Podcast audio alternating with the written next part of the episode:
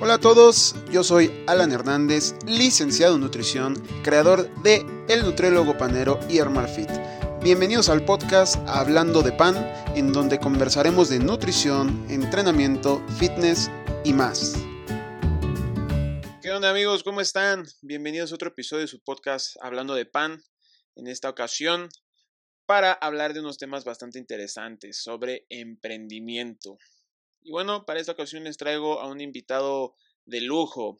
Su nombre es Romario Martínez y él es licenciado en nutrición, especialista en rendimiento deportivo, es fundador y director de Performance Education, una plataforma eh, dirigida a todos los apasionados de la nutrición.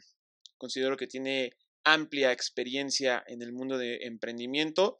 Entonces, vamos a empezar. ¿Qué onda, hermano? ¿Cómo estás? ¿Qué onda, Alan? Muy bien, muchísimas gracias por la invitación. Aquí con un poquito de calor, pero listos para darle. No, al contrario, es un honor que andes por acá en el episodio número 6, me parece, de Hablando de Pan. Ya sabes que el pan dulce es de lo que más me vuelve loco. Entonces, es uno de los motivos más para hablar de pan. Y en esta ocasión vamos a tocar un tema bastante interesante que creo que tienes demasiada experiencia por ahí, que es el emprendimiento.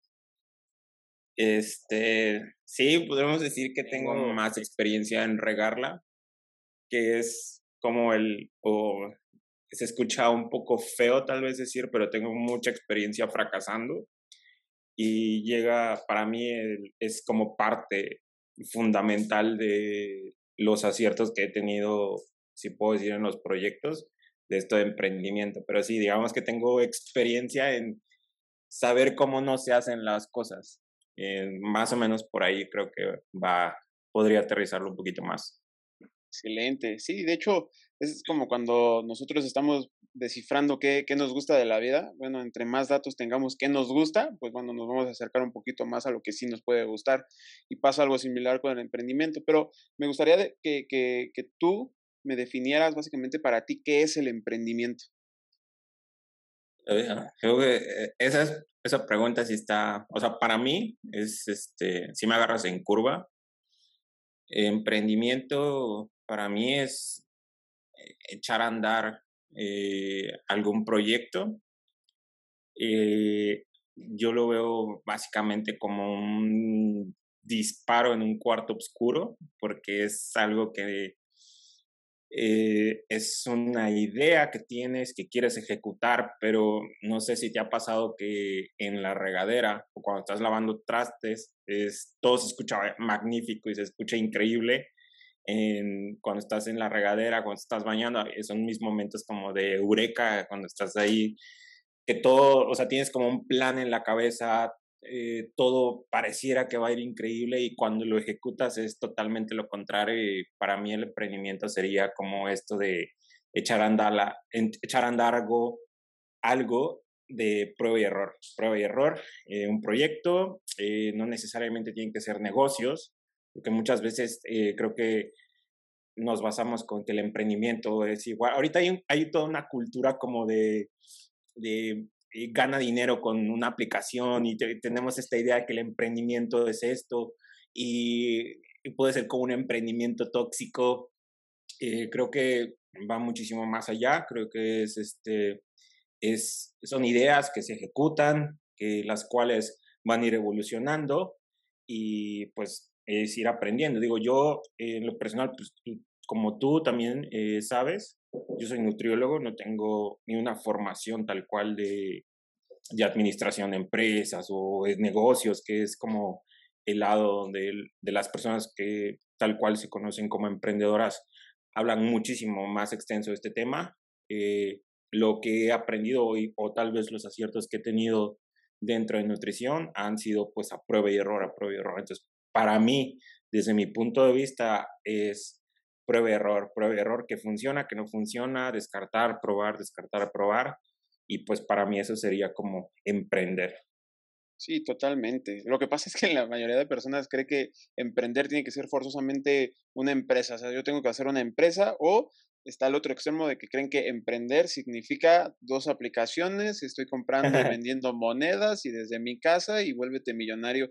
Y no, realmente diste en un punto muy, muy importante que emprender es una idea, echar a andar una idea que te surge y que en el momento que te surja es muy importante analizar qué tipo de ideas, porque no todas las ideas van a ser válidas ante un emprendimiento, por así mencionarlo. Pero sí, es, es muy importante que emprender es una idea, conceptualizar una idea y hacerla realidad, ¿no?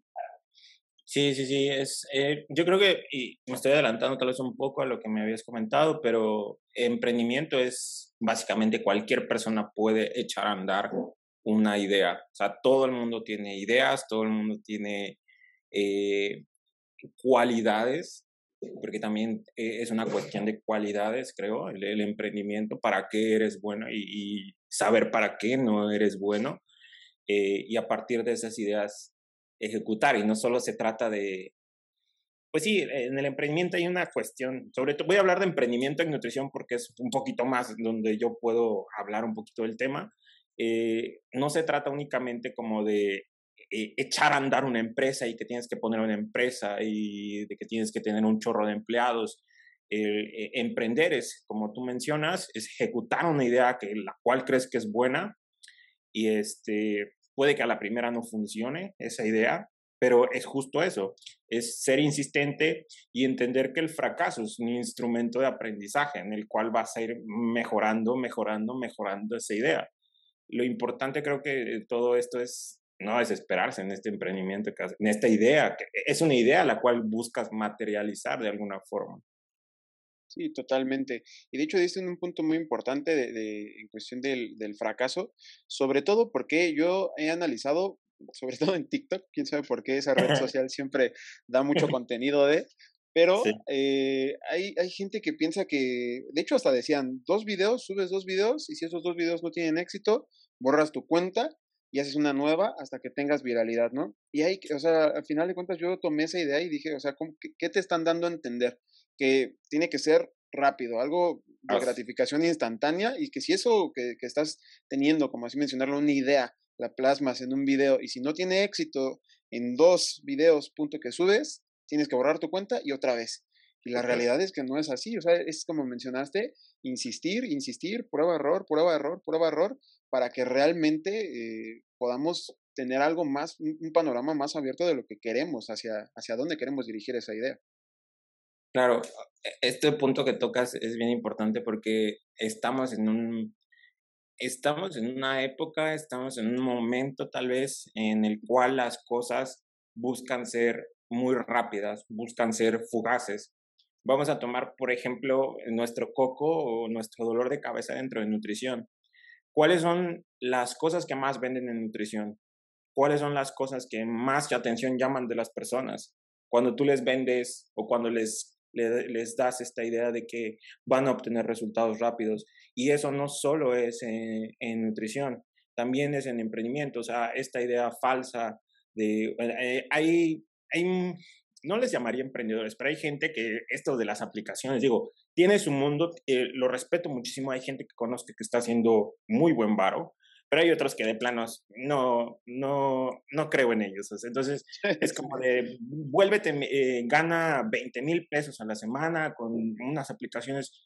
Digo, he estado leyendo un poquito de, de todo esto y, este, y está bastante interesante y sí es el futuro, pero justamente eh, estamos en un momento en el cual queremos las cosas súper rápido. O sea, como y vamos a tropicalizarlo un poquito a consultorio. Es como de, voy a abrir mi consultorio y porque ya lo abrí, voy a llenar mi cartera de clientes. No, o sea, el primer paso es echar a andar como el proyecto, la idea que tienes, y el segundo paso es sostenerlo, o sea, mantenerlo. E-, es una de las cosas, o sea, una cosa es llegar a ese punto donde tú querías estar y otra cosa eh, que creo que para mí es la más complicada es sostener esa, ese proyecto, esa, esa idea que querías ejecutar, que, pero eh, es importante ser persistentes. Yo creo que cualquier persona o cualquier, vamos, me mencionabas a, creativo,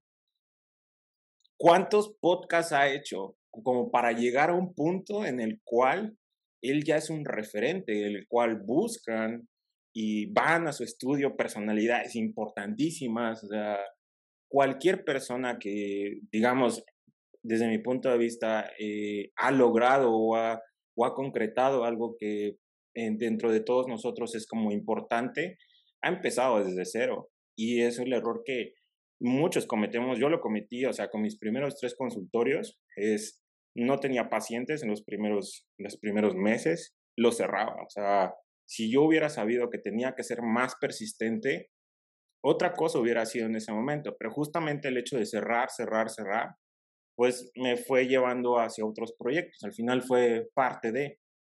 Pero sí, ahorita estamos en una, en una sociedad, no quiero decirlo, no sé si decirlo de otra forma, en la cual lo rápido eh, es un valor agregado. O sea, alcanzar las cosas de manera rápida es un valor agregado a cualquier cosa. Por ejemplo, Amazon paga 94, o sea, paga una membresía para que te llegue al día siguiente y estamos ahí en la puerta esperando a que nos llegue el paquete cuando, no sé, e, es un, igual es un ejemplo muy tonto, pero sí estamos con la urgencia de tener las cosas rápidas y no funciona así. Al menos yo no creo que funcione así. Sí, totalmente. Tenemos esa, como que esa cosquillita de que todo tiene que ser rápido y sobre, es que la, la, vida ha sido modificada, ha sido cambiada todo el aspecto y vivimos muy rápido, o sea, todo lo queremos rápido, conocer gente rápido, o sea, ya no nos tomamos el tiempo de, de todos los aspectos, en, en general vivimos deprisa y eso es un punto muy importante. Que también me, me, gustaría que me platicaras un poquito sobre tus inicios de aquí de, de, de la nutrición y cómo te llevó toda esa acumulación de fracasos o esa acumulación de prueba y error hasta donde estás en este punto.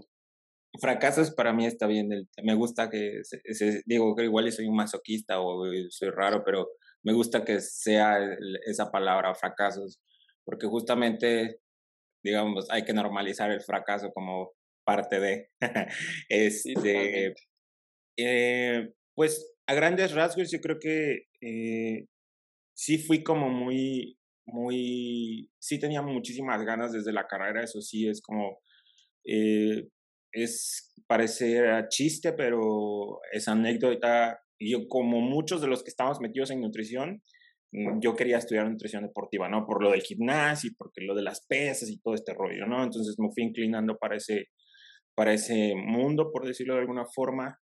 Eh, una de las inquietudes que siempre había tenido es el estudiar en el extranjero. entonces yo desde, desde inicios me fui como buscando la forma de, eh, yo sabía que en ese entonces eh, CONACIT no financiaba nutrición deportiva. Entonces no era como deportes, no era como algo que, eh, fuera de mucho interés para CONACIT en ese momento. Ahorita ya hay otras formas de poder conseguir una beca, pero en su momento pues yo sabía que pues, me tenía que rifar yo solo, o sea, no iba a haber, este, yo igual podía pedir un préstamo, igual podía pedir un fideicomiso, pero en ese momento sí era como de, bueno, ¿cómo voy a yo a pagar este? En ese momento lo que se me ocurría es como de, ok, eh, voy a intentar dar consulta en línea en su momento, en ese momento, creo que estaba en 2010 aproximadamente, eh, la consulta en línea era básicamente, me pagas, me mandas tu voucher, llenas un cuestionario en Word, eh, o si bien te va, eh, y yo te respondo con tu, con tu programa de nutrición ¿no? y tu entrenamiento, que solían ser genéricos y de hecho suelen ser bastante genéricos. ¿no? Entonces, mi idea a partir de ahí fue, ok, si yo puedo mejorar eh, como eh, la experiencia de, de, una consulta en línea, que para mí no era una consulta en línea, siempre era una consulta por correspondencia electrónica, este, yo creo que iba a poder tener una oportunidad de poder consolidar. Y a partir de eso, sí, vinieron una serie de errores en la cual eh, yo siempre a inicios quise hacerlo todo como muy ostentoso. Eh, tenía la idea errónea de que si se veía eh, fancy, si se veía eh, muy, eh, es que no, no, sé cómo decirlo, si se veía muy elegante, si se veía muy costoso, pues yo podía cobrar más. Entonces por eso me encapriché en hacer una aplicación en hacer un software para mis pacientes. En su momento logré, o sea, logré hacer esto de, de los softwares, esto de la membresía y toda una plataforma para mis pacientes, eh, pero me costaba mucho dinero, dinero que no tenía. Entonces, eh, una de las cosas que, que fueron orillándome a, como a, a, entender cómo no hacer las cosas es eh, gastar un dinero que yo no tengo para echar a andar un producto, entonces no lo podía mantener porque no tenía pacientes. O sea, mi idea era como generar una plataforma para mis pacientes, la cual era muy cara, pero no tenía pacientes. Entonces, cuando yo intenté como generar, entrar a los pacientes, que empezaran a reclutar los pacientes, pues no empezó a funcionar. Entonces, eh, empecé con el final. Entonces, a raíz de eso, pues perdí un chingo de lana y regresé nuevamente con Excel, regresé como a diseñar PDFs bonitos, diseñar cómo usar eh, otras alternativas, otros, otra forma de, empezó con grupos de Facebook y todo esto, ¿no? Empezar a utilizar esas herramientas que tenemos a la mano, las cuales podemos sacarle muchísimo provecho. Eh, a, través de eso, eh, muchas cosas este, empezaron a, a, funcionar bastante bien. Empecé a usar un poquito más las redes sociales y eso me, a publicar muy seguido, ese tipo de cosas fueron las que yo no hice cuando lancé lo de la plataforma. Y a raíz de eso, pues, eh, fueron los primeros emprendimientos que tuve, los cuales eh, fracasaron.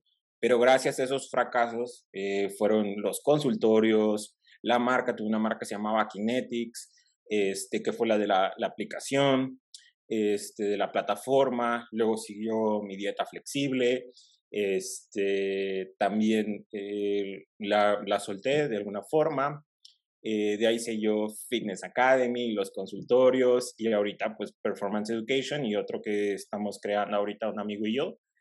Pero todos esos, eh, todas esas cerradas de consultorio, todas esas veces que me dijeron, no, no tenemos chamba para ti, este, todas esas este, pérdidas de dinero, malas inversiones, eh, rentar consultorios por un año, no ocuparlos, bueno, fue un relajo. Eh, llegaron a un punto en el cual, pues sí me apretaron hasta el cuello, o sea, sí era, fue una cosa que, pues, tardé muchísimo en tal vez en acertar, que es algo que si alguien está escuchando esto, me gustaría que lo entendiera. Eh, yo salí de la carrera a los 22 y hasta los 26 años fue que yo pude decir, ok, creo que ya la estoy, ya estoy logrando algo, ¿no? Porque muchas veces salimos de la carrera y es como de, creemos que inmediatamente vamos a alcanzar, digo, va a haber gente que lo va a lograr y qué chingón, pero la mayoría de nosotros, mortales, vamos a estar como en esa encrucijada de, ok, ya salí, no tengo pacientes, no sé qué estoy haciendo con mi vida. Yo en algún momento dije, ok, la nutrición no es para mí. Eh, la voy a tener que dejar. Creo que fue cuando cerré el segundo consultorio. Dije, pues ya ni modo. Este, pues me voy a dedicar a otra cosa, voy a buscar trabajo de otra cosa, simplemente. Y pues no, afortunadamente creo que después ya eh, logré lo del primer curso y este, pues fueron sucediendo las cosas. Digo, en general fueron cerrar consultorios, eh, sacrificar marcas, cerrar marcas, eh, hacer las cosas mal, aprender, o sea, como ya después de haber cerrado los consultorios, después de haber cerrado las marcas, fue cuando dije, ok, creo que tengo que estudiar un poquito esto, tengo que empezar a, a ver qué otras personas están haciendo y fue cuando ya pude más o menos tener un poquito más de eh, certidumbre en lo que estaba haciendo. Más o menos por ahí, no sé si logré responder. Sí, totalmente. De hecho, dijiste un, un punto muy, muy interesante dentro de esto que mencionaste la palabra fracaso, que, que realmente te gusta a ti, que, que se llame fracaso. ¿Y, ¿Y por qué menciono esto? La mayoría de nosotros, yo lo mencioné en un podcast, le tienen miedo al fracaso, le tienen miedo a, a equivocarse. Y también otro punto muy importante es que la gente ve a las personas cuando ya tienen algo, pero no ven todo el proceso para llegar a, a ese punto donde obtuvieron ese algo. Y regularmente eh, nos entra la frustración de es que ya tiene él esto aquí, tiene, tiene 26 años y yo tengo 25, no tengo nada, etcétera, y nos empezamos a, comparar constantemente con todas las personas. Pero el, el punto interesante sobre el fracaso es, ¿tú cómo definirías hacia tu propia experiencia eh. dentro de eso, qué es el fracaso para ti? Eh, esta pregunta creo que es un poco complicada. Eh, no utilizaría una definición de la RAE porque es básicamente ir como una algo que no sucedió, algo que algún objetivo que no que no, no obtuvo el resultado que estabas buscando. Pero algo que a mí me gusta muchísimo y no es no es de mi autoría y no es algo que escuché en una conferencia de Guillermo del Toro que les recomiendo muchísimo que vean esa, esa presentación que tuvo eh, a estudiantes de, de cine. E, es muy, muy buena. Y eh, la parte medular de, de, lo que dijo y que a mí me quedó como muy, muy marcado es que el fracaso es un instrumento de aprendizaje. Y creo que es la forma en la cual yo también considero el fracaso un, instrumento de aprendizaje, de enseñanza. Muchas veces creo que, no me vas a dejar mentir, pero comenzamos, y eh, cuando empezamos en esto de, echar a andar proyectos, ideas, cualquier plan que tú tengas, eh, si es la primera vez que lo ejecutas, tienes la falsa idea de que a la primera va a pegar. Y ese es el error probablemente más grande conforme vas avanzando, te das cuenta que pues no es así, no todo es color. E, el emprendimiento, no, a veces no me gusta usar tanto esa palabra porque es como echar a andar proyectos, echar a andar ideas. Es eh, básicamente van a salir eh, problemas, van a salir, no va a salir como tú quieres. La mayoría, y espero que los que estén escuchando esto no sean así, yo fui de esas personas, se agüitaban, y dejaban el proyecto. O sea, fue, fue mis inicios, o sea, lo, primero que, eh, lo que era poner un consultorio y todo.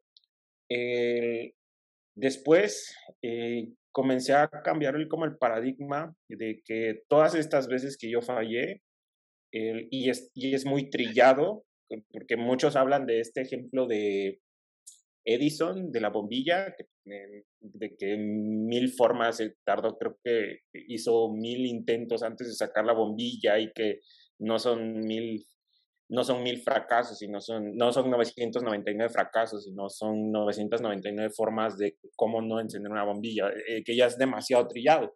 Pero en realidad es eso, o sea, eh, creo que parte de, de lo que se ha podido concretar, y lo que yo he visto que muchos han podido concretar, es que el fracaso eh, te ayuda a ver formas en las cuales eh, no cometer los mismos errores, ¿no? O sea, como buscar una alternativa a esos errores, aprender de esos errores.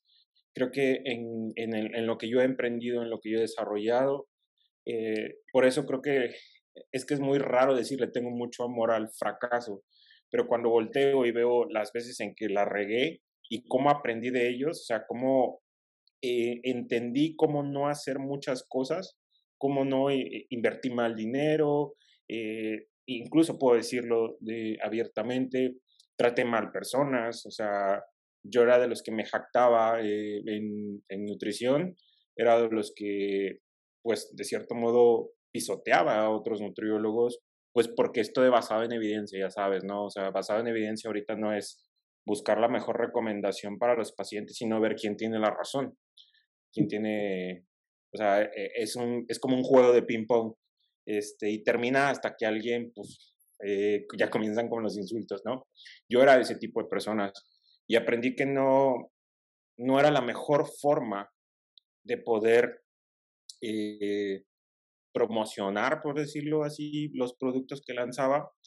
Este, entonces vas aprendiendo, o sea, yo era de los que eh, me peleaba con cuanta persona de religión, de política, de, digo, cada quien tiene su forma de ser en redes sociales. yo en lo personal aprendí que no es mi forma, no, no, no ganaba mucho haciéndolo de esa forma.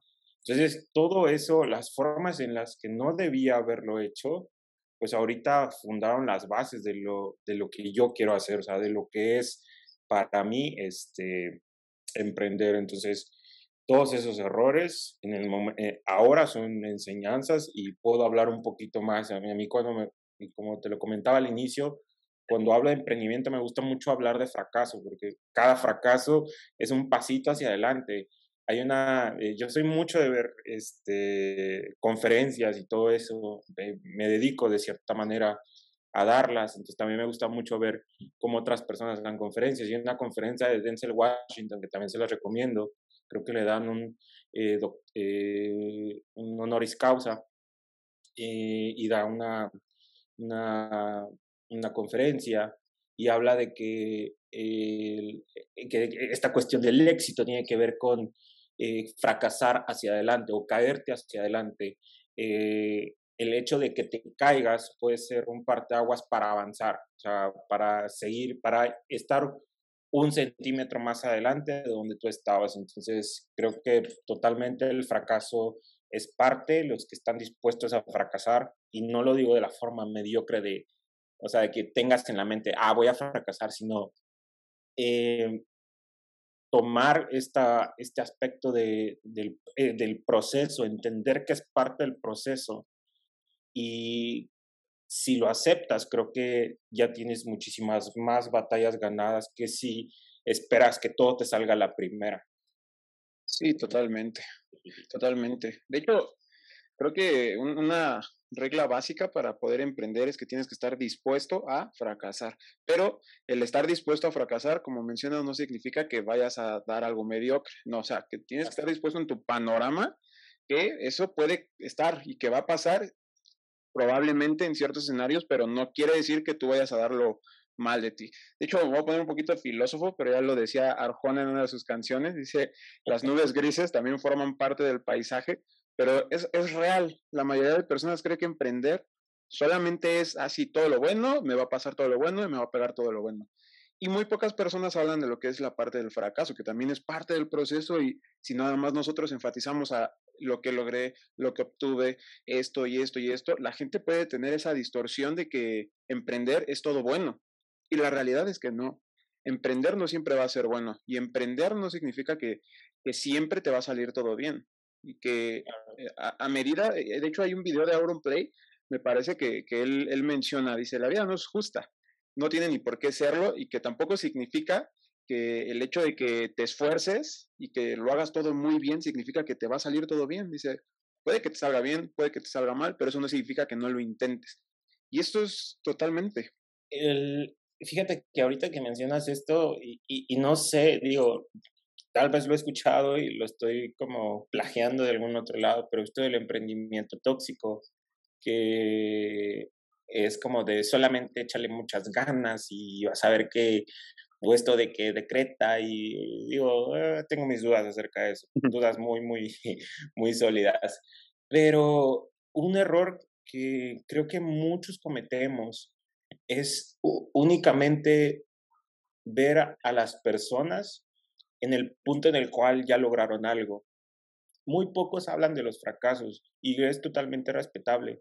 No todos hablan como de, ah, yo, este, no sé, eh, vamos a suponer un supernutriólogo de, no sé, de México que admiremos todos. Obviamente él también tuvo eh, eh, problemas, él también tuvo contingencias, tuvo, estuvo momentos complicados pero muy pocos hablan de, del proceso duro en el cual ha, ha, sido para llegar a ese punto. Entonces, muchas veces caemos en la idea de que fue súbito tal vez para ellos, o sea, como de que no, no les costó tanto. Y, digo, y otro problema puede ser el compararse con los demás, compararse con, o sea, ver a los, a, mí me causaba mucho, y hasta la fecha puedo decirte que me causa un poco de conflicto. Eh, digo, todos somos seres humanos y veo a mis, a mis pares de, mi edad, algunos ya este, muchísimo más avanzados que yo y digo, me entra a mí también la, como el, el, no manches, me estoy durmiendo, no manches, este, te, tengo que trabajar más duro o, ese tipo de cosas que puede causarte un poco de conflicto. En su momento, cuando yo veía que todos estaban teniendo como el consultorio y que siguiendo los cambios de sus pacientes, yo ni pacientes tenía. Entonces, digo, cada quien tiene sus, esto es como de frase motivacional de Instagram, de mentes de tiburón, de cada quien tiene su proceso eh, que no, no, sigan esas páginas, por favor. Este, eh, cada quien va teniendo sus procesos, cada quien va teniendo su forma, cada quien eh, va logrando estas, estos aciertos. Algo que creo que he visto mucho es esta urgencia por salir de la carrera a los cuatro años. Entonces, como es que tengo que meter un chorro de materias, tengo que terminar mi carrera porque, pues es que tengo que terminar en cuatro años. Eh, totalmente aceptable que quieran hacerlo, pero el hecho de que acaben en cuatro años la carrera no quiere decir que eso en automático los va a hacer este, consolidar algo en nutrición. Creo que eh, muchos tienen esta urgencia de tengo que terminar rápido. Eh, no se trata de terminar rápido la carrera, se trata de, no sé, de eh, sí, termina tu carrera, pero también tienes que estar haciendo otras cosas durante tu carrera, no esperar a terminar la carrera de nutrición para empezar a hablar o para empezar eh, a, tener un trato con un paciente potencial o empezar a desarrollar tus habilidades de comunicación para, para esto de la consulta. Entonces, este, creo que ya me desfasé otra vez, pero un error muy grande es compararse con los demás. Yo lo hice y me causaba un conflicto enorme. Yo, yo tuve una medida drástica, dejé de seguir, dejé, oculté personas que eh, yo observaba que iban muchísimo más adelante de mí y me causaban muchísimo conflicto. Entonces, una recomendación que les haga, no se comparen con nadie, o sea, y esto nuevamente es como de sacado de Instagram, de mentalidad tiburón. El, la persona a vencer eres tú, básicamente. O sea, tú con eh, quién, eres, eh, quién eras el día anterior, es eso, o sea, quién, a quién estás tratando de vencer es a ti mismo, o sea, ir tratando de mejorar y tratando de mejorar y tratando de mejorar ese proyecto, ese plan que estás, pero no compararte con los demás. Una cosa muy diferente es buscar inspiración en alguien y decir, yo quiero ser como él, y otra cosa es decir, no manches, o sea, estoy muy lejos de ser como él, eh, me falta mucho para ser como él, tal vez nunca sea como él. No, o sea, busca o, buscar cuál es la, la, eh, eh, la tratar de sacar una mejor versión de ti de cierta manera. No sé, y es más o menos va por ahí el comentario. Sí, totalmente. Y aparte, si lo vemos un poquito frío y un poquito ególatra en ese aspecto, pues los éxitos de alguien más no necesariamente te van a dar un beneficio a ti. Entonces, si tú te estás compare y compare porque él ya tuvo esto, ya tiene esto, su, su proyecto ya creció así y eso, pues no necesariamente significa que eso te sea mejor a ti o te traiga algún beneficio. La realidad es que es totalmente un poco absurdo el hecho de no más estarnos comparando y comparando, y sobre todo en redes sociales. De hecho, hablé en un capítulo de eso, de, de las redes sociales, porque pues Instagram es la niña bonita de todos. Es decir, que pues todos suben lo, lo, más, lo mejor que tenemos ahí. Y la realidad es que nadie sube cuando tiene un fracaso, nadie sube cuando la pasa mal, y no tienen por qué subirlo también, o sea, no es porque sea, sea, obligatorio, o sea, realmente es que tenemos que entender que, que las redes sociales al final de cuentas es una presentación que tú quieres dar, no que, forzosamente te esté yendo así. Puede que te esté yendo de la chingada, pero tú estés publicando que esto y el otro y aquello, porque también es válido que no quieras que te vean mal, ¿no? Pero al final de cuentas, esa es la, la, impresión que tú le vas a dar a la gente y si tú te vas con esa finta y te estás compare y compare y compare, pues la realidad es que no te va a dejar nada bueno. Claro, o sea, este tema, este punto que tocas es, creo que es súper importante. En redes sociales uno puede ser cualquiera.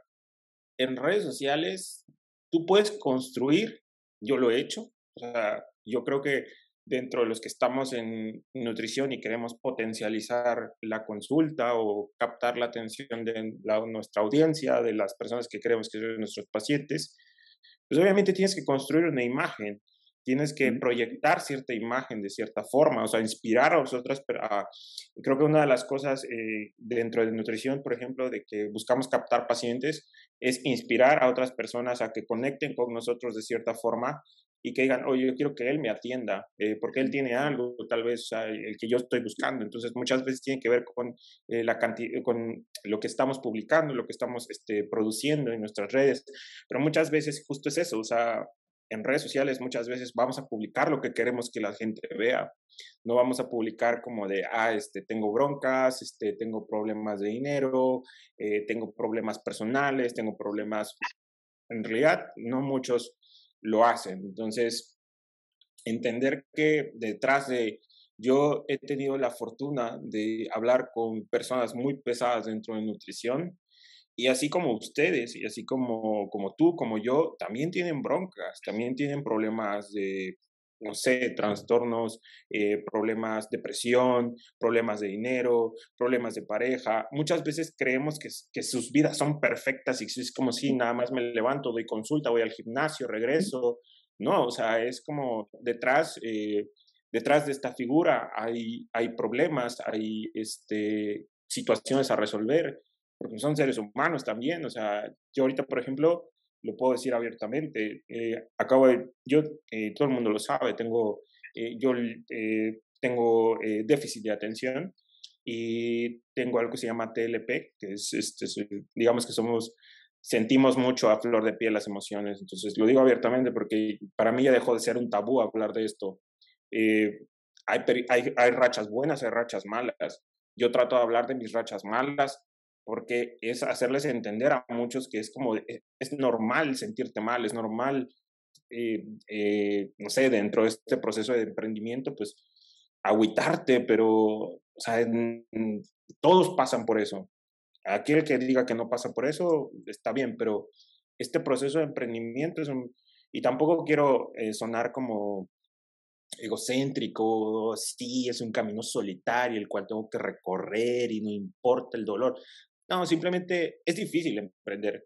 Eh, muchas veces puede ser un, pues el emprendimiento puede llegar a ser un poco solitario, puede ser difícil, te, puedes aislar un poco de la gente, o sea, en, mi caso sí funcionó, pero eh, muchas veces no vemos lo que está sucediendo detrás de ese emprendedor.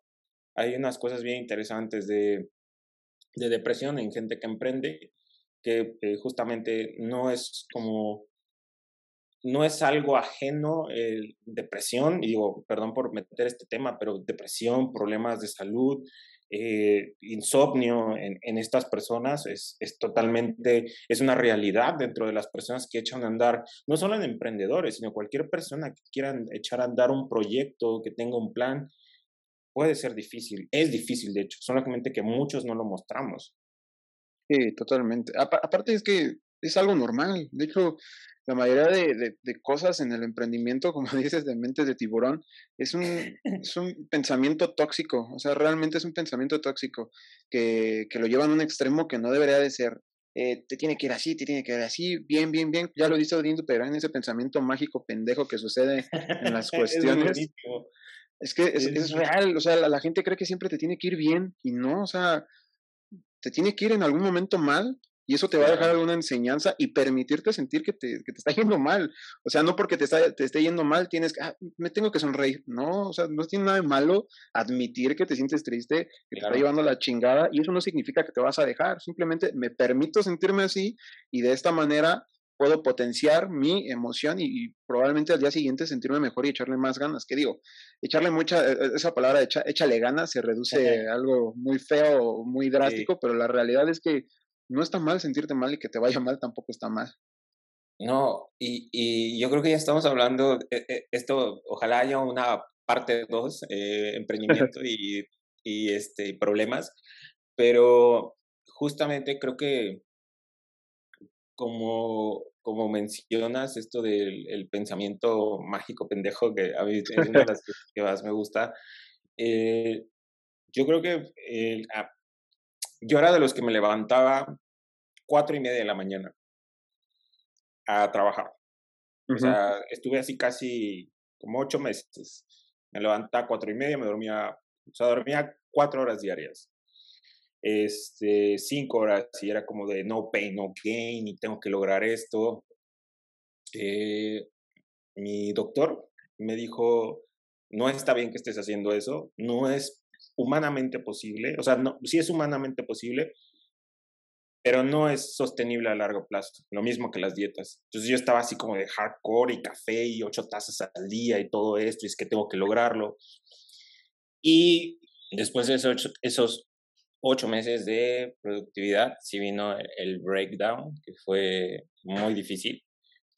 Este, afortunadamente, pues salimos del, apenas estamos saliendo por completo, digo, cambió totalmente mi, mi forma de ver la, productividad, ya es que yo tenía, eh, yo solía tener el problema de, de no poder disfrutar cosas, o sea, no poder, eh, si yo no estaba haciendo como frente a la computadora, me causaba mucho conflicto, no me permitía esas cosas y digo, eso también es un problema para mí. Digo, cada quien tiene sus propias batallas y mis batallas eran esas. Este, me pasó factura muy cabrón eh, esos ocho meses de productividad, me fue bien, pero pasó una factura y pues aprendes a cómo no hacer las cosas. Y en este caso, eh, para mí esto es un ejemplo muy claro de lo que es la productividad tóxica, de, que yo era mucho de estar subiendo a redes que estaba trabajando y todo eso, ¿no? Digo, una disculpa, quedé como payaso, porque al final sí me pasó, este, aprendí, aprendí a la mala, de, este, ya duermo mis siete, ocho horas, me, me va mejor, eh, estoy un poquito más lúcido, más enfocado, mejores proyectos, mejores ideas, entonces todo está funcionando un poquito mejor. Este, y pues ya. Sí, totalmente. De hecho, hay un video de igual de emprendimiento de mentes de tiburón, donde hablan de que Tesla dormía cuatro horas y que si, si realmente quieres ser productivo y lograr grandes cosas, tienes que hacer lo mismo. Y por ahí hay alguien con una barba tremenda y sacos de, de distintos colores que dice lo mismo. La realidad es que no. De hecho, yo también generé ese pensamiento de que te tenías que parar temprano y hacer muchas cosas y, la realidad es que al final de cuentas puedes ser productivo. Lo que realmente importa es que, que hagas con las horas que estás despierto, básicamente. Eso es lo más, más importante. Que hagas con, lo que, con las horas que tienes despierto siempre va a ser lo más relevante. Y por ejemplo, aquí, tocando ese tema de, de, productividad, ¿tú crees que sea posible, uno, emprender en materia de nutrición? Que el emprendimiento ya sabemos que es una idea, pero ¿crees que el emprendimiento en la materia de nutrición sea realmente redituable? Sí, creo que eh, eh, es, este, es, es posible totalmente el, el, emprender en nutrición. Eh, creo que todos los que salimos de la carrera de nutrición tenemos, emprendemos de cierta forma, entonces sí, todos lo hacemos, pero creo que no todos logramos concretar algo, eh, algo de valor, un, producto, voy a hablar un producto, servicio, digo, nosotros trabajamos con servicios. Eh, bueno, tú y yo de cierta forma trabajamos con ciertos productos, pero creo que eh, tener o concretar, a mí no me gusta hablar de éxito, me cuesta mucho para, trabajo decir este, tener éxito o lograr el éxito, porque pues, la definición de éxito es bien diferente para cada, cada persona, ¿no? Eh, pero concretar como el proyecto, la idea, el, el, plan que tienes en mente. Este, yo creo que eh, muchísimo tiene en, nutrición precisamente lograr concretar algo. Eh, ahorita estamos, voy, a, voy, a hacer un, voy a hacer un comentario, ahorita estamos metidos en, en, en, nutrición en la cual tenemos como la pauta, ¿no? Tenemos esta pauta de, ok, voy a salir de la carrera, o pongo mi consultorio o me voy al hospital. Es como lo, e, esta, esta dualidad que, que es, que normalmente de la que se habla, ¿no? De, me pongo mi consultorio, pongo, pero hay muchísimas, muchísimas otras opciones o formas que puedes echar a andar para poder eh, tener algún, este, algún acierto, eh, esto de concretar, tener un acierto dentro del ámbito de nutrición. Yo creo que es, es para todos, pero también es para los que están más cerca de concretar algo, son aquellos que piensan más allá o piensan, eh, nuevamente está trillado, fuera de la caja. O sea, piensan más allá, ven más allá de, de solamente la consulta a mí eh, les, quiero platicar esto. Yo eh, quedé básicamente, yo cerré los consultorios, ya estaba dando, buscando otros trabajos. Cuando eh, se me abrió la oportunidad o me hice de la oportunidad de dar mi primera conferencia, dar mi primer curso, fue ahí donde me agarré, dije, de aquí soy. O sea, me gustó, me fue bien, empecé a hacerlo, no lo solté, no lo he soltado. Pero justamente cómo fue que a partir de, de haber cerrado los consultorios, de haber estado básicamente contra la pared y decir, ok, no tengo ya nada que perder, pues mi única opción es, ya tenía rentado, eh, fue muy chistoso como empecé con lo de los cursos, porque tenía rentado el, un, este, un hotel dos días, todo, ambos días, todo, eh, todo, todo el día precisamente, porque quería dar, empezar con esto de dieta flexible y dar eh, como conferencias a personas eh, de a pie, como se les dice. No tuvo, solamente una persona se inscribió. Entonces dije, no, pues esto no reditúa, entonces, ¿qué es lo que tengo? ¿Qué es lo que puedo hacer? Bueno, voy a dar un curso de bajo costo de nutrición de dos días. Y ahí me ves haciendo este, el curso. Afortunadamente el curso pegó y fue para mí fue como el ok, de aquí no lo voy a soltar. Entonces fue evolucionando, fue evolucionando, pero ¿cómo fue que yo no me, no me quedé casado con la idea de, ok, el consultorio y ya? No, o sea, hay mil cosas que podemos hacer eh, más allá de únicamente dar consulta. Desarrollar productos, desarrollar formas, reinventar formas de hacer las cosas. Hay mil formas ya de lo cual tú puedes este, ejecutar una idea. Y algo que es muy, eh, algo que me gustaría mucho mencionar es que muchas veces creemos que el emprendimiento tiene que ver con el, emprendimiento, eh, la palabra emprendimiento más bien y la palabra innovación van mucho de la mano. De hecho, se habla mucho, eh, se habla, van en las mismas líneas a veces.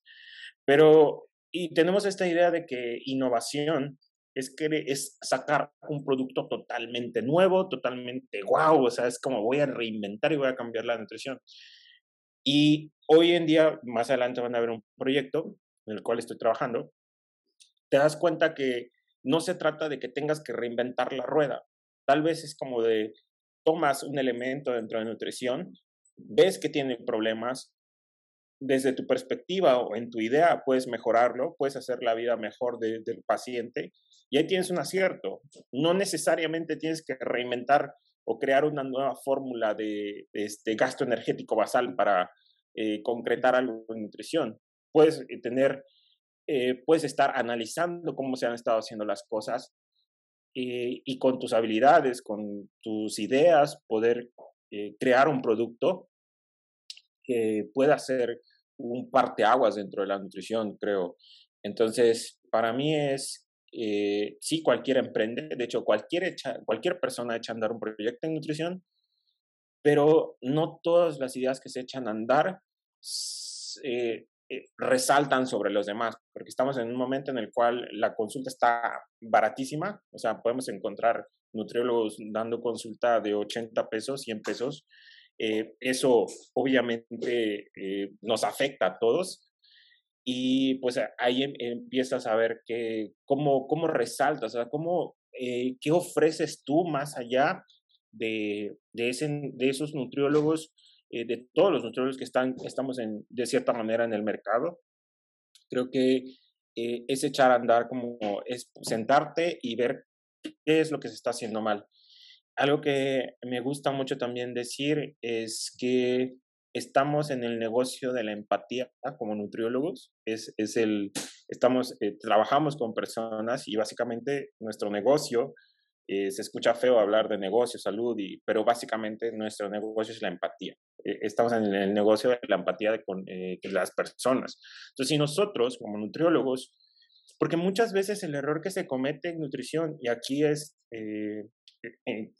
respondiendo a la pregunta número dos que me hiciste, muchas veces nosotros creemos o asumimos qué es lo que necesita el paciente desde nuestra perspectiva, pero nosotros necesitamos ponernos en los zapatos de los pacientes, caminar con esos zapatos y ver qué realmente, qué es lo que realmente necesita el paciente. Y esto puede ser aplicable desde la forma en que publicamos, la forma en que eh, eh, hacemos nuestras redes sociales, la forma en que diseñamos nuestra consulta, los elementos que va a venir acompañados nuestra consulta, si va a venir con grupo de Facebook, todas estas cosas, ¿no? Eh, realmente todo lo que estamos implementando va a beneficiar al paciente, o sea, el paciente va a ser este el beneficiado o es que nosotros estamos creyendo que lo que estamos implementando va a beneficiarlo. Son cosas bien diferentes. Este, una cosa es lo que nosotros creemos desde nuestra perspectiva y otra cosa es la realidad con la cual vive el paciente y si en realidad lo, el producto que estamos ofreciendo, el servicio que estamos ofreciendo, está cubriendo, ese, está realizando su propósito dentro del paciente. Digo, igual son ideas que todavía estoy como tratando de aterrizar, son ideas que a veces platico con mi novia, con amigos, pero justo es eso. Creo que si nosotros diseñamos a partir de, o hacemos un emprendimiento basado en el paciente, basado en el paciente, no en nosotros, no en lo que nosotros creemos que va a beneficiar, o sea, hacer como un estudio de mercadito, o sea, en realidad sentarme y ver cuáles son las necesidades de, de, mi, eh, de mi población, de mis pacientes, las necesidades que va a tener una, un grupo de, o sea, si yo, por ejemplo, soy nutriólogo y me dedico a entrenar mujeres y, o soy nutrióloga deportiva este, y trabajo con eh, fisicoculturistas y todo esto, cada grupo va a tener necesidades diferentes. Entonces, si nosotros analizamos esas necesidades, en realidad eh, hacemos un, como un, no sé, un estudio de mercado, no sé si esté bien, pero nos adentramos a ver qué es lo que necesita cada paciente y a partir de esa necesidad diseñamos un producto, diseñamos un servicio, creo que es un poquito más factible poder acertar eh, dentro de nutrición y sobre todo es, no se queden únicamente con la consulta, hay mil formas de emprender. Este, por ejemplo, tú y yo sabemos que hemos estado, le hacemos de todo, desde plantillas, presentaciones, cursos, eh, y está padre, porque este, creo que eh, se pueden hacer muchísimas cosas y obviamente eh, se tiene que hacer pensando más allá de, de, nuestro plicómetro, de nuestra, de que quiero estar en el hospital, porque puedes estar en el hospital y estar emprendiendo, puedes estar en el consultorio y estar emprendiendo. Y otra cosa que me gustaría muchísimo recomendarles es no se cierren únicamente a nutrición. O sea, no es que yo soy nutriólogo y no puedo meter a otras cosas. Soy nutriólogo y puedo vender otras cosas. Soy nutriólogo y puedo tener un negocio paralelo. Eh, tengo amigos que son nutriólogos y dejaron la nutrición porque otro negocio les pegó y son muchísimo más felices con eso. Entonces, no se trata únicamente, a, únicamente voy a vivir de consulta online. No, puedes tener otras formas de otros ingresos. No sé, vendiendo otras cosas. ¿Qué te gusta? Este, postres, no sé, o sea, es, eh, tengo, amigo, tengo una amiga que eh, era nutrióloga, pero era, eh, era muy buena haciendo postres. Bueno, se volvió, este, hizo su marca de postres y le va bastante bien. Tengo una amiga que era nutrióloga, no le gustaba tanto, pero estuvo varios años como de es que soy nutrióloga y tengo que dar consulta, es que soy nutrióloga y tengo que dar consulta. Abrió este, esto que le llama microblading.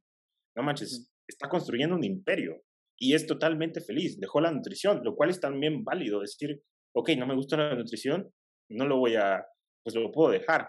Y es una de las cosas más difíciles en las cuales nos podemos encontrar. El decir, ok, esto no es para mí. Lo estudié, estudié cuatro años esto, pero tampoco es para mí. No me siento feliz, no, no, no, me, no me siento pleno haciéndolo.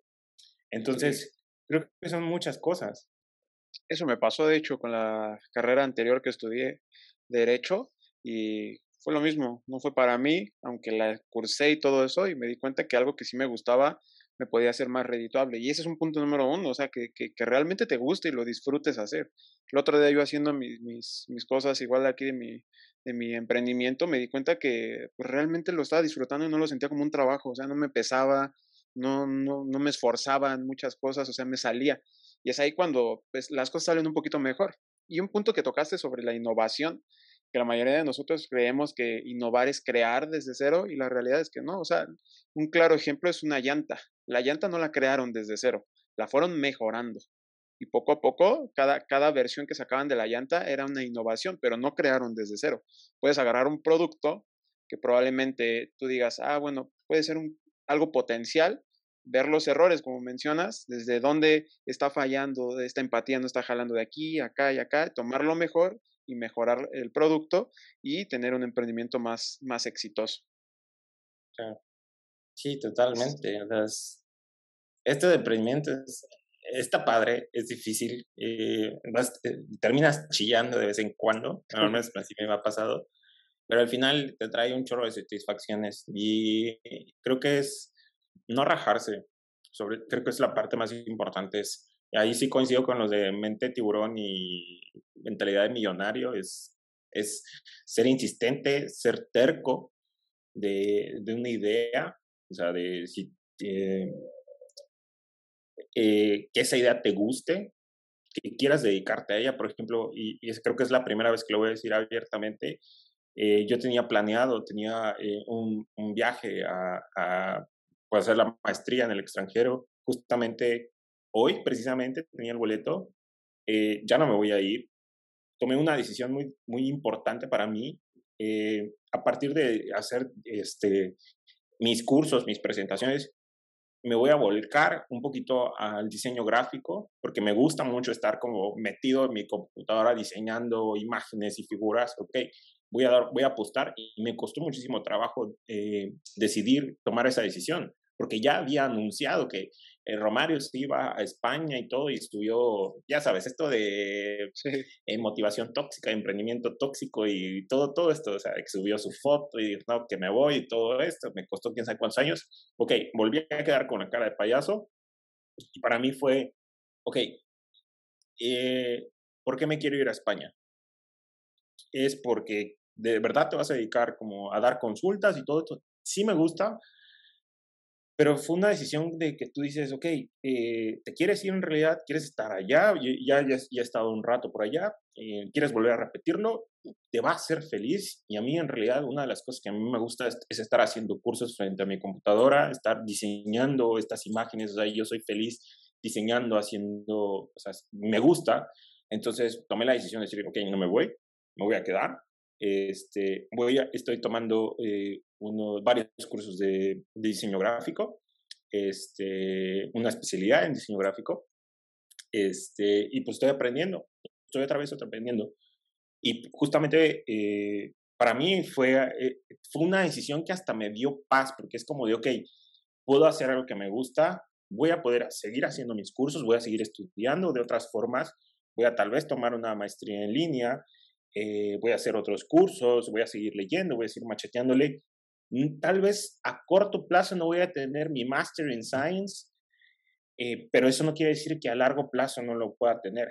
En este punto elijo cambiar un poquito el rumbo de lo que estoy haciendo en nutrición y lo cual me tiene bastante contento porque, eh, por ejemplo, el otro día le estaba diciendo a mi novia, eh, pasé un día entero diseñando una infografía y cuando terminé, terminé feliz terminé contento y terminé todo emocionado, listo para, para ir a, como para cenar y estaba todo emocionado. Y estaba, O sea, para mí fue como de, no manches, ¿hace cuánto tiempo no sentía como esta emoción de terminar un día y de querer comenzar otro y decir, ay, no, es que tengo que hacer otro curso y tengo que leer esto de las vitaminas, que no es un tema que me guste mucho, eh, o tengo que estudiar esto. Entonces, justamente fue a partir de eso que dije, ok, no voy a, eh, no me voy a la maestría, ahorita, igual más adelante, igual más adelante estudié otra cosa, un MBA o, o, algo de psicología, no lo sé. Pero fue una decisión difícil, pero estoy muy contento con esa decisión. Siempre es bueno estar abierto al cambio. Y la persona que, que, solamente piensa que todo el tiempo va a ser igual, a ser igual, a ser igual, es una persona muy cerrada. Y, realmente cree que, o sea, y, también las personas que, que, deben de entender es que cuando alguien cambia de opinión no significa que, ay, es que antes decías esto y ahora dices esto. Pues está bien, está bien que hayas cambiado de opinión. Sea, antes pensaba eso, ahora pienso esto. Antes quería hacer eso, ahora quiero hacer esto. Y hay un post, de hecho, hace, hace poquito que hice en Facebook que, que yo decía que la, hay gente que tiene miedo de cursar una carrera, algo que le gusta, porque son tres años y que, que este, se va a tardar mucho y va a salir de 30 años, etcétera. Si nos podemos analizar un poquito eso, al final de, de, de todo vas a cumplir 30 años igual, hagas o no hagas la carrera. Aquí lo importante es que vas a hacer algo que te gusta y sobre todo es que vas a tener tres años de experiencia en algo que te gusta y no tres años dedicándote a algo que no te gusta. Entonces siempre es excelente cambiar de opinión, siempre. Evidentemente, como mencionaste, pensando las cosas y tomando pros y contras de lo que te pueda hacer bien o no hacer bien, si te hace feliz o no te hace feliz. Pero, como mencionas, o sea, es, yo creo que hasta te sientes muchísimo mejor de haber tomado esa decisión que estar como que muy rígido a esto y esto y así tengo que triunfar y, y, tengo que triunfar en esto. Porque un punto importante es la flexibilidad que tú te des ante tus proyectos y ante tus objetivos. Y sobre todo, o sea, lo, lo que tú dijiste, o sea, si no te sientes a gusto con algo, pues cambiarlo y decir, pues aquí no es, y ya, y, se vale, y sí, va a haber gente que va a hablar de ti, y sí van a decir, no, pues estás dejando la carrera, o, o no, que eras nutriólogo y te estás dedicando a otro, pues ni modo, o sea, pues soy yo, o sea, yo, yo decido qué rumbo tomar, y, y si no es el rumbo de la nutrición, o si estoy, o si quiero estudiar nutrición, o quiero estudiar otra cosa, totalmente válido.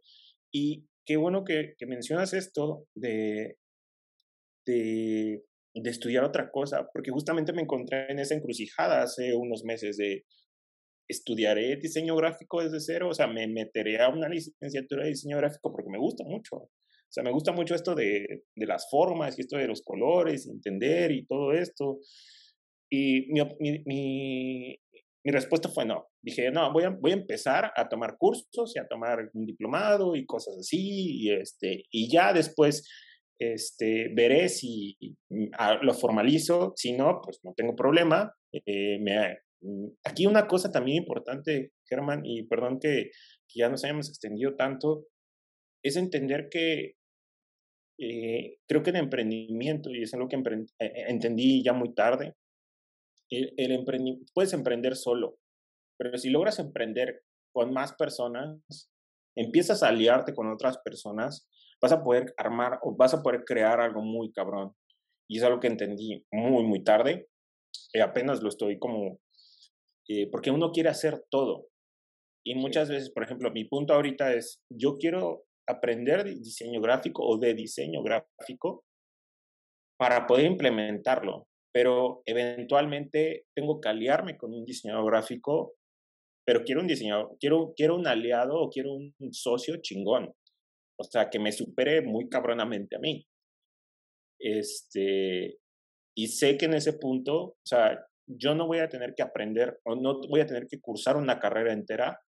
Voy a aliarme con una persona. Yo no necesito, este, por ejemplo, no sé, ¿qué te gusta?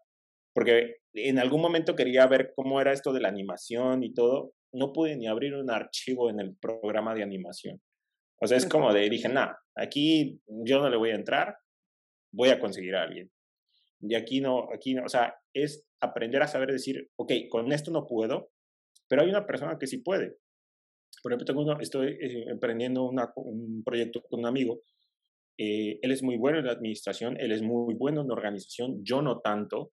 Yo soy como la parte de estar diseñando y todo, haciendo todo como la idea y darle, pero él, él va a ser como, él va a ser la parte, él va a ser una parte muy importante de todo este proyecto porque yo no puedo, yo no le sé a la organización y no me voy a meter a hacer una, una licenciatura en negocios solo para aprender de organización. Por eso necesito aliarme con otras personas que sí sepan de esto.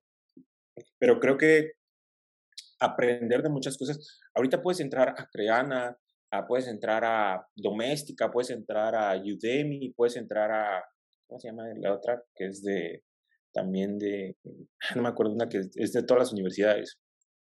Puedes aprender un chorro de cosas. Y justamente un nutriólogo, alguien que tiene conocimientos en nutrición y tiene conocimientos, no sé, de lo más absurdo que te pueda parecer, de arquitectura, los conceptos de arquitectura te pueden dar otra perspectiva dentro de la nutrición. Yo estaba viendo un documental de arquitectura y estaba viendo una conferencia de un, de un, de un este, arquitecto muy famoso. Bueno, yo me imagino que era muy famoso, porque sí le hacen mucha reverencia. Y, los, y cosas que él hablaba de, de cómo eh, aterrizaba su trabajo y cómo hacía su trabajo, fue así como, no manches, o sea, sí, creo que esto se puede aterrizar a lo que yo estoy eh, tratando de lanzar como proyecto, ¿no? Entonces, lo que te parezca más absurdo, o sea, como de qué, qué tiene que ver nutrición con arquitectura, pues no, hay conceptos que pueden servirte, si es que a ti te gusta, digo, no es que tengas que ir a estudiar arquitectura, pero no es cerrarse únicamente a tengo que aprenderme las rutas metabólicas y todo esto. No, es buscar otras alternativas, buscar en realidad, eh, buscar otras perspectivas más bien que puedes traer para poder diseñar un producto, que creo que es una de las cosas que también es muy bueno hacer. Sí, totalmente. De hecho, o sea, saber o estudiar nutrición no te, o sea, no te impide tener conocimientos de otras áreas. De hecho, es necesario. Ventas, mm, o sea, al final de cuentas, nosotros nos vendemos como un servicio. Si no sabes vender, si no sabes cerrar una venta, si no sabes promocionarte, etcétera, la realidad es que pues poco la vas a armar. Entonces tienes que saber de ventas, de marketing y de muchísimas otras áreas que la realidad es como mencionas, si algo te gusta, de todo puede unificarse. Yo estudié también una, una este, carrera técnica de, en la preparatoria de informática administrativa y eso me ha servido muchísimo para poder saber manejar Excel, saber cosas de computación, etcétera, y, que se me facilite y que ahora lo puedo plasmar en otras cosas que, que realizo a, día a día de mi, de mi carrera. O sea, el hecho de, de que estudies nutrición, seas nutriólogo, no te limita a que puedas conocer de otros temas y que los puedas aplicar y beneficiarte en un futuro de un producto o un servicio. Totalmente. Y una recomendación ya, justo tomando lo que dices, estudien nutrición, si están estudiando nutrición o lo que sea que estén estudiando, pero complementenlo con otras áreas, otras áreas en las cuales tal vez ustedes no hubieran imaginado. Por ejemplo, a mí una de las cosas que me gustaría muchísimo mencionarles es comunicación. El nutriólogo es un educador y como educador necesitas comunicar si no sabes comunicar lo que aprendiste, tan sencillo como eso. Eh, muchas veces, muchas cosas, eh, creo que de los mejores nutriólogos que conozco son excelentes comunicadores. Y no son precisamente las mentes más brillantes, o sea, ni no, sí, son buenos, pero no son gente que se la vive leyendo papers. Son buenos comunicando con las personas. Son buenos hablando con las personas. Son buenos leyendo las personas. Son buenos este, eh, con esto de la empatía. Son buenos este, leyendo, ¿no? ya, lo, ya lo he mencionado. Y no precisamente son, tienen un PhD, pero son de los mejores nutriólogos que conozco, porque son muy buenos comunicadores. Entonces, muchas veces salimos de la carrera y es como de, no manches, pero no tengo pacientes. O ¿por qué no mis, mis, pacientes no hacen lo que yo digo? No, es que tal vez no estás comunicando las cosas. Y la comunicación solo es una fracción de lo que nosotros podemos aprender pero creo que es una de las cosas, eh, comunicación, comportamiento, psicología, meterse a cosas de psicología, meterse, no solo la psicología de la nutrición, sino tratar de, por ejemplo, hay este, psicología, eh, ¿cómo era? Psicología del consumidor. Es una, una de las cosas, digo, en algún momento me puse a leer un poquito de eso, y, este, y es, brutal como todo lo que puedes aprender. Imagínate un nutriólogo que sepa de psicología del consumidor o, de todo esto, de cómo es todo este proceso de ventas dentro de la cabeza de la persona y lo tropicalizas a tu producto. No manches, se vuelve un, se vuelve un monstruo.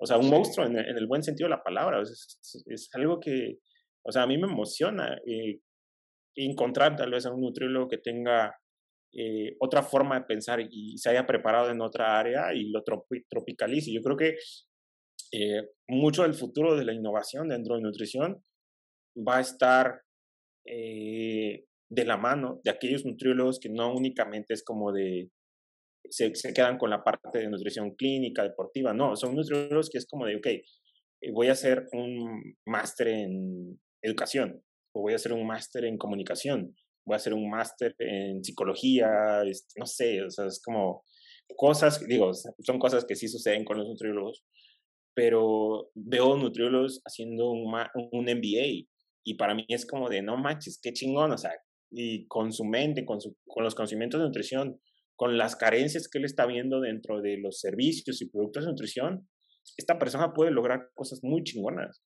Y justamente creo que los, los, los que van a ser un parteaguas más adelante dentro de nutrición son aquellos que no únicamente se quedan estudiando nutrición, sino ven más allá y buscan otras alternativas.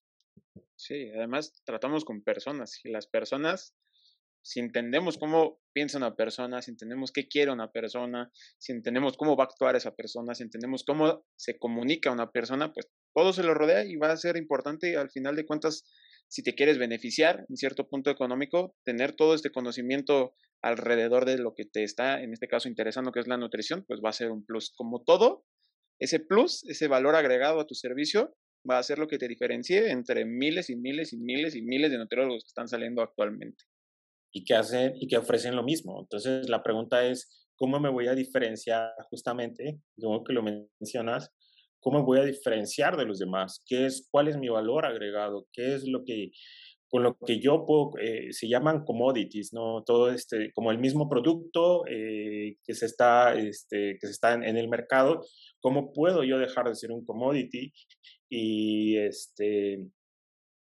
y ser como el nutriólogo? O sea, el, el que trae una, una nueva propuesta, la cual está funcionando. Creo que eh, e, es eso, o sea, es ver, y, creo que tenemos una batalla ganada si nos ponemos a revisar, justamente, eh, que, eh, también lo mencionaste, no se trata de reinventar todo, sino de revisar cómo se han estado haciendo las cosas y tal vez buscar una mejor forma de hacerlo. No tener miedo de querer cambiar las cosas. Es que así siempre se ha hecho este proceso de, o sea, digo, por decirlo de alguna forma, ¿no? Eh, este es el, así hemos, siempre hemos hecho las dietas. Ok, y si hay una mejor forma de hacerlo, y si tú tienes esa mejor forma de hacerlo, y muchas veces por miedo, no lo ejecutamos. Pero sí es como de no tener miedo de cambiar las cosas. Digo, no vas a jugar con la salud de los demás, o jugar, eh, estar jugando con la, con la salud de las personas, pero sí no tenerle miedo a querer cambiar las cosas, chance, y ahí tenemos el, próximo parte de aguas dentro de la nutrición, que yo espero que, que así sea. Cualquier persona que esté escuchando esto, creo que puede lograr algo sí, eh, sin necesidad de crear algo totalmente nuevo, algo fantástico, sino más bien viendo cuáles son las carencias, las necesidades que se tienen y cómo hacer las cosas de mejor forma. Totalmente. Y de hecho, un, factor diferencial, creo que mencionaste de él, ahí te va mi factor diferencial.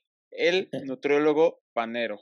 Cuando nosotros identificamos la nutrición, lo primero que se radica horriblemente es, deja el pan, deja la tortilla, haz esto a un lado, haz esto al otro. Y al momento de que yo incluyo en mi nombre el pan, oye, ¿cómo chingados un nutriólogo va a estar recomendando el pan? ¿Cómo chingados un nutriólogo va a comer pan? Entonces la gente pues, le llama la atención, al final de cuentas eso. Y la gente dice, ah, ok, ok, ya. Así he tenido pacientes ¿eh? que me han dicho, es que yo solo voy contigo porque tú mandas pan. Ah, ok, y bueno, evidentemente individualizamos y ya vemos si pros y contras, si es más conveniente o no para ti el incluirlo. Y precisamente hablando de pan, ¿cuál es el pan dulce que más te gusta a ti? Ala, ¿cuál es el pan dulce que más me gusta? No, así está la concha, la concha rellena. La concha rellena, la trenza, creo que trenza se llama. Este, ¿sí es trenza, Corbata, la corbata me mata. Y, pero la concha, sí, sí, sí le soy fan a la, a la concha. Hay una concha rellena de cuando, cuando tenemos oportunidad de venir para acá. Este, eh, la encontré hace un mes, creo, mes y medio, la panadería. Soy fiel a esa panadería, de esa concha, esa concha rellena de... Había, y aquí ya hablando ya de, de, de mi pan, pero compramos una concha que creíamos que era de Nutella y resultó siendo de cajeta. No manches. Mi vida cambió a partir de ese pan, literalmente. Ahora soy fan de, de ese lugar. O sea, me encanta. Y, este, y la corbata, la corbata del pan de muerto también, el pan de muerto relleno de, de esta cremita pastelera, no, hombre. Ya se viene la época, ya, ya, ya es justo y necesario. Ya, Sí, la concha también está en mi top 3 de panes dulces favoritos, eso sin duda. Y de hecho, precisamente por eso le puse al podcast hablando de pan, porque es, es algo que, que, me gusta mucho. Pregunta. Sí, de hecho, pues te agradezco muchísimo que hayas estado en este, en este episodio, que creo que el emprendimiento es algo muy, muy, muy importante, que deberíamos de ponerle mucha atención a los últimos puntos que tocamos, que no nada más es conocer de nutrición, sino de muchísimas áreas, que todo eso nos va a favorecer y saberlas aplicar. Entonces, no solamente se trata de saber de nutrición, sino se trata de saber de muchas cosas y tener esa capacidad de enfocarlas a lo que nosotros buscamos. No, pues muchísimas gracias a ti, es un gusto estar en, en el podcast. Eh, ya he visto otros amigos que también han estado, también cracks dentro de, de la nutrición y pues un gustazo estar contigo en este podcast. Ya me estaba enojando de que no me invitaras, pero ya se nos dio algo difícil de grabar, por cierto. un poco, pero ya se pudo. Muchas gracias, hermano. Te mando un saludo. Cuídate mucho, Germán. Nos estamos viendo. Y así concluimos un episodio más de tu podcast Hablando de Pan. Espero te haya gustado, te haya servido y nos estaremos viendo en otro episodio más muy seguramente. Te invito a seguirme en mis distintas redes sociales, Facebook, El Nutriólogo Panero, Instagram, TikTok y YouTube como Airmarfit. Nos estaremos viendo muy pronto amigos. Bye.